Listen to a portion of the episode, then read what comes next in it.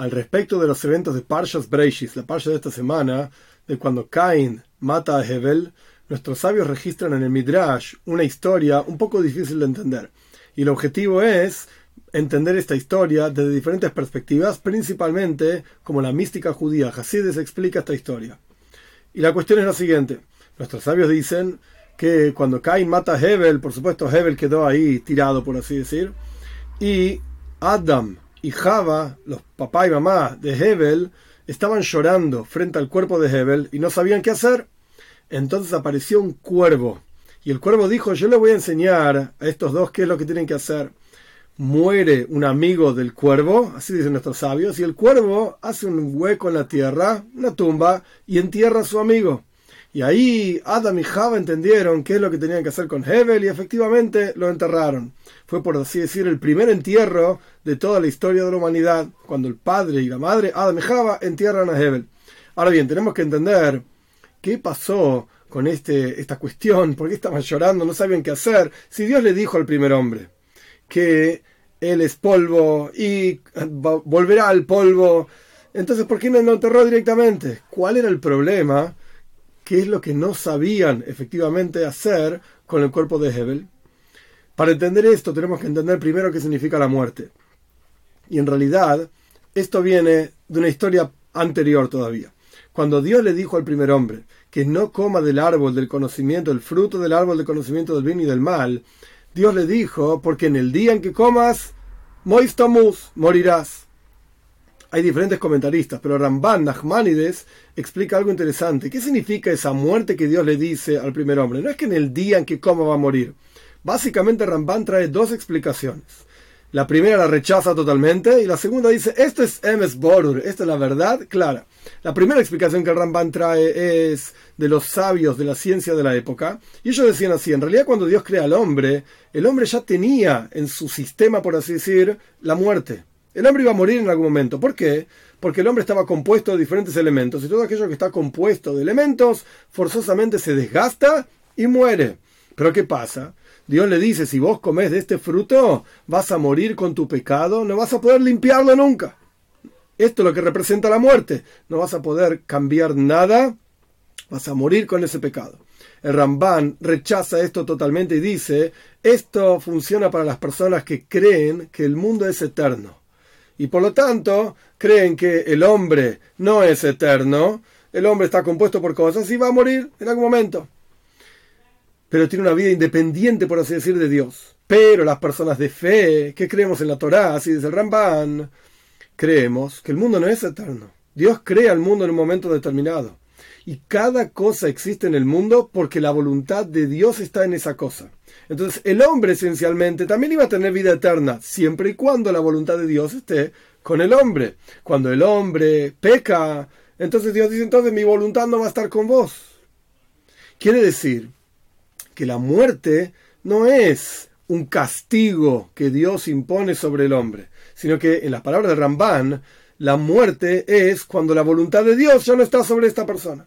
Ahora, ¿por qué la voluntad de Dios no está sobre esta persona? Puede ser porque pecó, o puede ser porque simplemente a Dios se le ocurrió que esto no va más.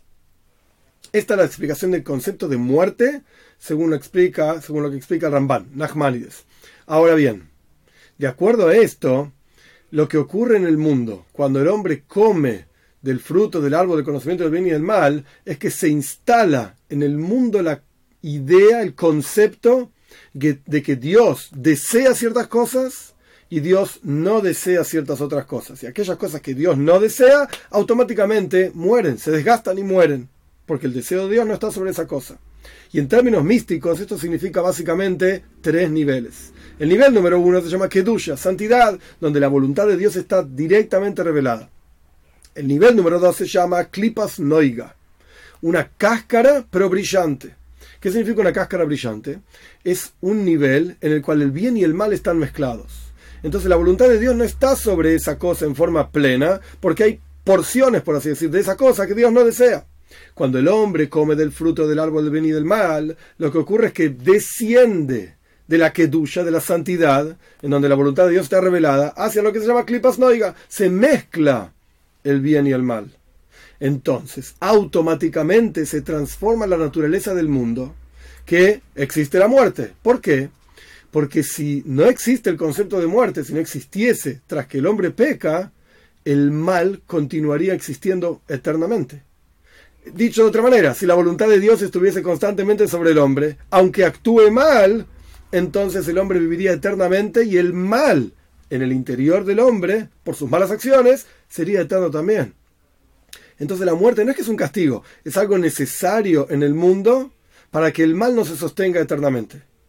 Como dijimos anteriormente, en las palabras de Ramban, la voluntad de Dios no está sobre el mal, entonces automáticamente la persona fallece, es la naturaleza del mundo. En un mundo en donde hay clipas noiga, de vuelta hasta el segundo nivel, una mezcla del bien y del mal. No es que tuya, no es santidad, es una mezcla del bien y del mal. Pero luego hay otro evento más en la toira. Cain lo mata a Hebel. Cuando Cain lo mata a Hebel, Cain elige matarlo a Hebel y con ese asesinato hace descender al mundo al tercer nivel, el más bajo, que la mística judía se llama Gimel Clipes Atmeyes. Tres clipes, cáscaras impuras totalmente. No es que ahí hay una combinación, mezcla de bien y del mal. Es totalmente impuro, totalmente bajo, totalmente despreciable. La voluntad de Dios no está ahí. Ahora, cuando el mundo llega a esta situación, porque Cain lo mata a Hebel, a propósito, él eligió con su libre albedrío matarlo a su hermano, y el mundo desciende a un nivel tan bajo, acá es donde estaban Adam y Java, padre y madre, llorando sobre el cuerpo de su hijo, ¿qué hacemos ahora? No porque no sabían qué hacer, anda a enterrarlo. Si Dios dijo que era polvo, vas a volver al polvo, anda a enterrar y ya está. No. ¿Cómo reparamos esto? Estaban llorando porque no sabían cómo se puede reparar esto. Una cosa es en el mundo de que ducha de santidad, siempre te puedes elevar, te puedes acercar más a Dios. Otra cosa diferente es en el mundo de clipas noiga, mezcla de bien y del mal. Ok, podemos sopesar, podemos balancear uno contra el otro, etcétera, y reparar las cosas. Pero cuando es algo totalmente impuro, el hombre con su propio libre albedrío elige hacer el mal y hace descender al mundo lo más impuro que hay, donde la voluntad de Dios directamente no está, no es que en parte sí, en parte no, mezcla de bien y mal, acá no directamente. ¿Cómo reparamos esto? Entonces el Midrash nos dice que Dios manda a un cuervo. ¿Qué representa el cuervo? El cuervo representa la crueldad, Axarius se dice en hebreo, la crueldad más grande que hay. Esto es lo que representa el concepto de un cuervo místicamente hablando. Entonces, cuando incluso un cuervo, que es lo más terrible que hay en términos de axarius, de ser cruel, de ser negativo, etc. Cuando un cuervo muestra al hombre que puede enterrar, que hay algo para hacer, algo que sea, que en, la, enseñanza judaica se llama Gesed el una bondad de verdad, donde uno no espera nada a cambio. Cuando enterras a una persona, ¿qué te va a agradecer? No va a decir nada es uno que, una bondad que uno hace sin esperar nada a cambio. Cuando incluso un cuervo, que es lo más cruel que hay, entierra a su compañero, a su prójimo, acá el hombre y la mujer dijeron, ah, entonces sí hay una forma de reparar. A pesar de que el descenso desde que duya de santidad hasta Gimel la impureza total, es un descenso increíble, infinito, a pesar de eso, hay una reparación. Cuando uno se eleva y se acerca a Dios y hace chuva, se arrepiente en forma infinita, en donde se transforma, mira, coche la coche de un extremo al otro extremo, en un instante, de un extremo al otro extremo directamente.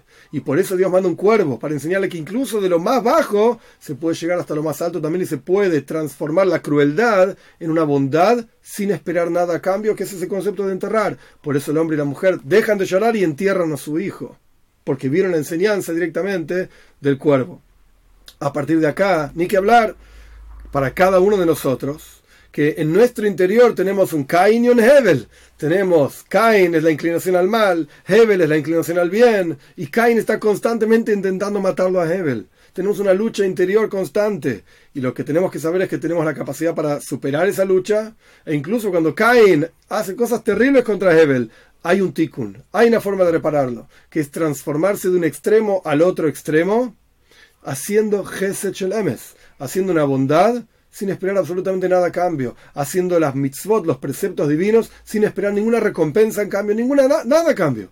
Gesed una bondad verdadera, y esto lo que hicieron el primer hombre y la primera mujer enterrando a su hijo, y esto es lo que nos enseñó el cuervo, y esto es lo que cada uno de nosotros estamos en condiciones de hacer. Que podamos realmente hacer chuva, y como decía el rey anterior, y el rey lo repetía montones de veces, le alter le chuva, le alter le geula, en cuanto nos acercamos a Dios en forma infinita, con chuva, arrepintiéndonos, creciendo, etcétera, inmediatamente viene la geula, la redención, con Mashiach, pronto en nuestros días.